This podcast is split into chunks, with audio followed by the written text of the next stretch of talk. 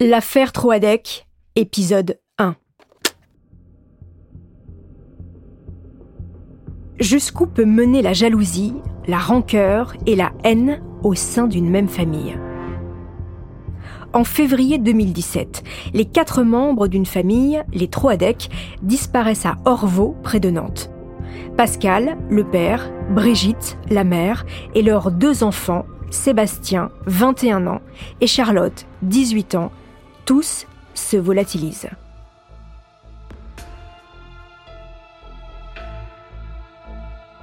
En réalité, ils ont été massacrés par Hubert Kawissin, le beau-frère de Brigitte et Pascal. Bienvenue dans Homicide, je suis Caroline Nogueras.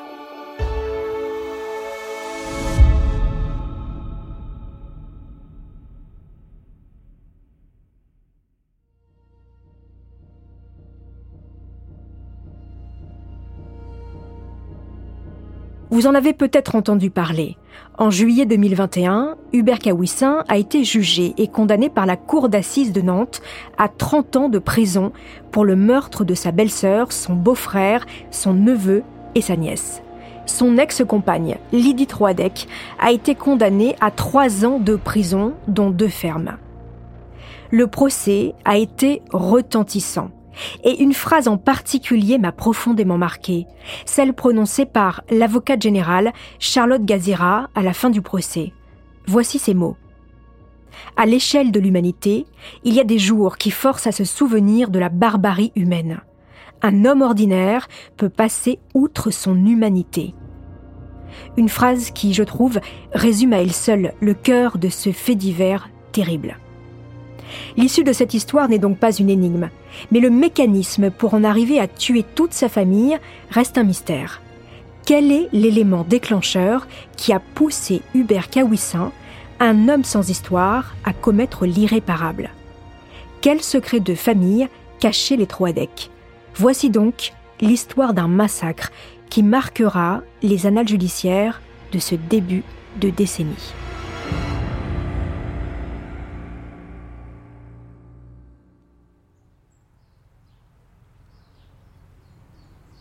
Jeudi 23 février 2017, dans un petit village du Finistère.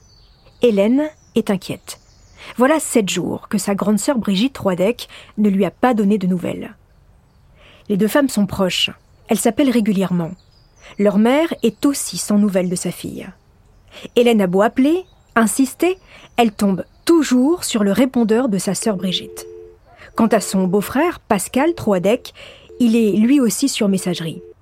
Elle a bien tenté aussi de joindre son neveu, Sébastien, 21 ans, et sa nièce, Charlotte, 18 ans, mais chacun de leurs téléphones est coupé. Hélène se décide à appeler le bureau de sa sœur, au centre des impôts de Nantes. Mais les nouvelles ne sont pas rassurantes. Les collègues de Brigitte ne l'ont pas vue depuis plusieurs jours. Même constat du côté du travail de Pascal. Son patron est sans nouvelles de lui depuis quatre jours et il est très inquiet. Hélène en est persuadée. Il est arrivé quelque chose de grave à sa sœur et à sa famille. Sans plus attendre, elle appelle la gendarmerie qui se charge d'appeler la police municipale d'Orvaux, la petite ville où vivent les Troadec, près de Nantes. La police municipale alerte à son tour la sûreté départementale. Une famille qui disparaît dans la région, les policiers n'aiment pas ça. Ça leur rappelle de très mauvais souvenirs. Six ans plus tôt, toute une famille a été retrouvée morte dans les sous-sols de sa maison, excepté le père, un certain Xavier Dupont de Ligonnès, volatilisé et jamais retrouvé. Coup du sort ou hasard du destin, la maison de Troadec se trouve à seulement 3 km de celle des Dupont de Ligonnès. Cette fois-ci, les enquêteurs ne veulent pas perdre de temps. Ce 23 février 2017, une patrouille de police est donc envoyée directement au domicile des Troadec. Ils habitent à un pavillon à Orvaux donc, une commune de 25 000 habitants près de Nantes. C'est une petite cité dortoir où l'activité en journée est bien calme. La plupart des habitants travaillent à Nantes. La maison des Troadec est une bâtisse blanche toute simple avec un petit jardin dans un lotissement, tout ce qu'il y a de plus classique. En arrivant, les policiers constatent que deux voitures sont garées devant la maison, celle de Brigitte et de Pascal. Ils sonnent à plusieurs reprises, mais personne ne leur répond. Alors, comme le veut la procédure, ils vont chercher un voisin comme témoin et se faufilent dans le jardin à l'arrière de la maison. Les voilà ensuite au sous-sol, dans la buanderie. Dans le tambour de la machine à laver, il y a du linge encore humide. Il ne fait pas chaud à l'intérieur, à peine 8 degrés. Le chauffage a été coupé. Étonnant pour un mois de février. Tout est calme. Dans la cuisine, rien n'est rangé. Un peu de vaisselle traîne dans l'évier, le frigo est plein, mais les denrées sont périmées. Une scène de la vie totalement figée. Autre constatation, il y a des chargeurs de téléphone un peu partout branchés sur les prises électriques, mais aucun téléphone. À l'étage, dans la chambre du fils, des vêtements traînent au sol. Des CD et DVD s'amoncellent sur une étagère. Mais ce qui étonne les policiers, c'est le portable de Sébastien au pied du lit, avec des traces qui ressemblent bien à du sang séché.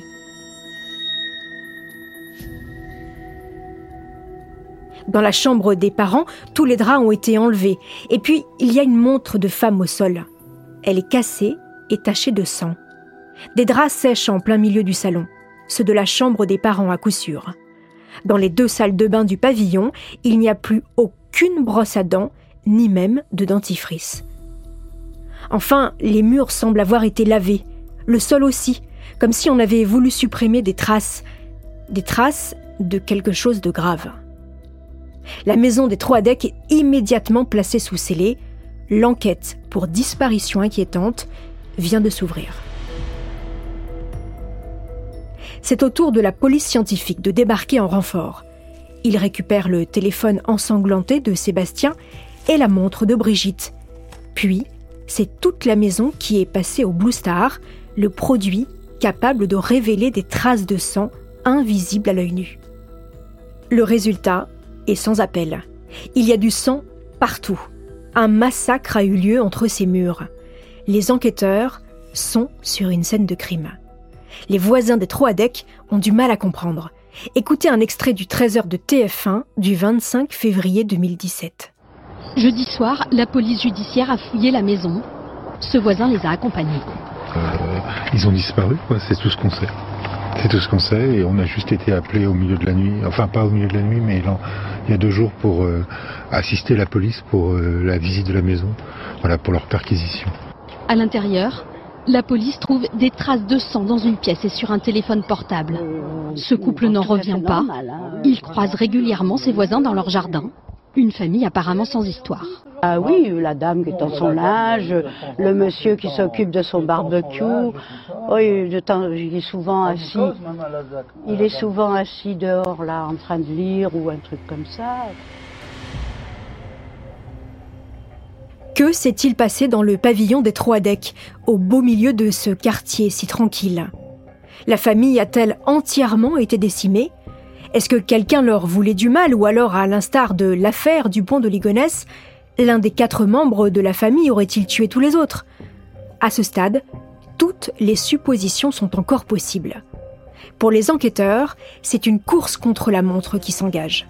Dans ce genre d'affaires, chaque minute compte. Pour tenter d'éclaircir cet épais mystère, ils vont se plonger dans la vie des Troadec, une famille a priori paisible et sans histoire. Les Troadec, des gens discrets donc. Selon leurs voisins, ils ne sont pas causants et plutôt repliés sur eux-mêmes. Ils ont peu d'amis, n'ont pas de distraction. Pascal, 49 ans, est électricien dans une entreprise de panneaux de signalisation. Il n'a jamais cherché à se créer des liens avec ses collègues de travail. Il est marié à Brigitte depuis 30 ans. Elle travaille au centre des impôts de Nantes. C'est elle qui tient la maison et qui prend toutes les décisions pour la famille. Les voisins entendent souvent le couple se disputer. Mais selon la famille de Brigitte, c'est au contraire un couple qui s'entend bien. Brigitte est une femme charmante. Là-dessus, donc, les avis divergent. Ils ont deux enfants, Sébastien et Charlotte. Tous deux étudiants, ils n'habitent plus chez leurs parents. Charlotte a intégré un BTS dans le social. C'est une adolescente gentille et discrète, proche de sa mère qui vient lui rendre visite tous les mercredis. Les enfants passent du temps avec leurs parents pendant les vacances scolaires et justement, au moment de leur disparition, la famille était réunie. Les enquêteurs recherchent des informations en épluchant les relevés téléphoniques de toute cette famille. Ils fouillent également les différents comptes des réseaux sociaux des parents et des enfants à la recherche du moindre indice. Du côté de Pascal, Brigitte ou même Charlotte, les recherches ne donnent pas grand-chose. Mais concernant Sébastien, en revanche, les conversations ne sont pas rassurantes. Sur la toile, le jeune homme se dévoile beaucoup. Accro aux jeux vidéo, il a plusieurs comptes sur des sites spécialisés avec différents pseudos, dont celui de Sébi. Sur un réseau social, les cyber-enquêteurs exhument une conversation de 2013 entre Sébi et d'autres internautes. Les internautes, donc, posent des questions et Sébi leur répond. Où te vois-tu dans cinq ans? Mort. Qu'est-ce qui te rend triste? Ma vie. Sur un autre forum, il écrit Je hais toute trace de vie. Et surtout moi. Les enquêteurs découvrent que Sébastien a même été condamné pour avoir proféré des menaces contre ses camarades de classe sur un blog. Et ce n'est pas tout. Il est en conflit avec son père. Toujours en 2013, il déclare sur Twitter C'est bon, j'en ai marre, je vais au commissariat porter plainte contre mon père. Puis, quelques mois plus tard, Sébastien se plaint d'avoir un père alcoolique et colérique. Il écrit Mes parents gueulent tout le temps et ils boivent. Et puis encore quelques mois plus tard. Putain, vivement ma mort. La vie me saoule. Si on savait ce qui se passe réellement dans ma tête, on me prendrait pour un fou sans morale. Le garçon a clairement un profil qui inquiète les enquêteurs.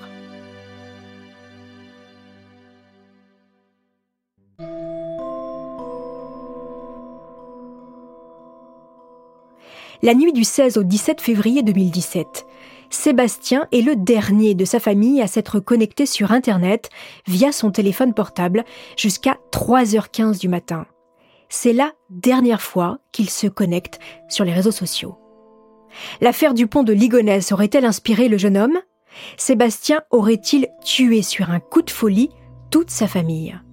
Car contrairement aux voitures de Pascal et Brigitte, la sienne a disparu. La presse s'empare immédiatement de cette information et fait du jeune homme un possible suspect. Voici un extrait du journal télévisé de France 3 National le 27 février 2017. Depuis maintenant 11 jours, aucun signe de vie de la famille Troidec. Et plus l'enquête progresse, plus la police semble privilégier la thèse du drame familial. Elle s'intéresse notamment au profil du fils aîné Sébastien, un étudiant de 21 ans, à la personnalité trouble.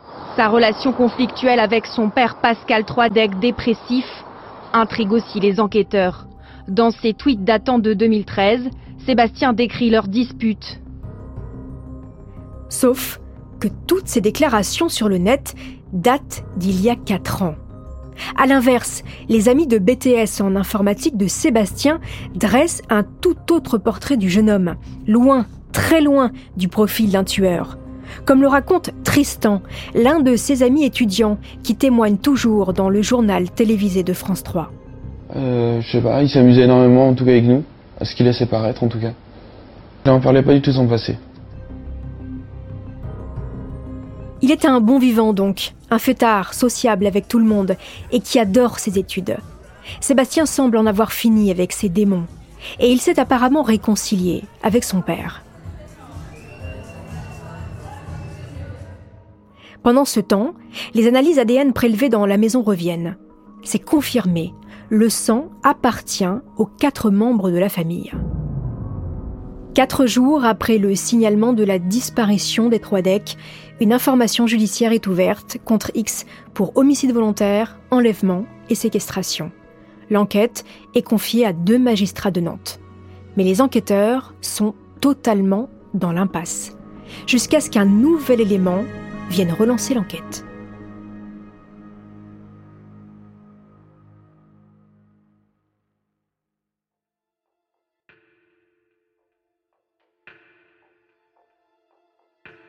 C'est ce que je vous raconterai dans le prochain épisode. En attendant, vous le savez, vous pouvez me laisser des commentaires sur vos plateformes d'écoute préférées.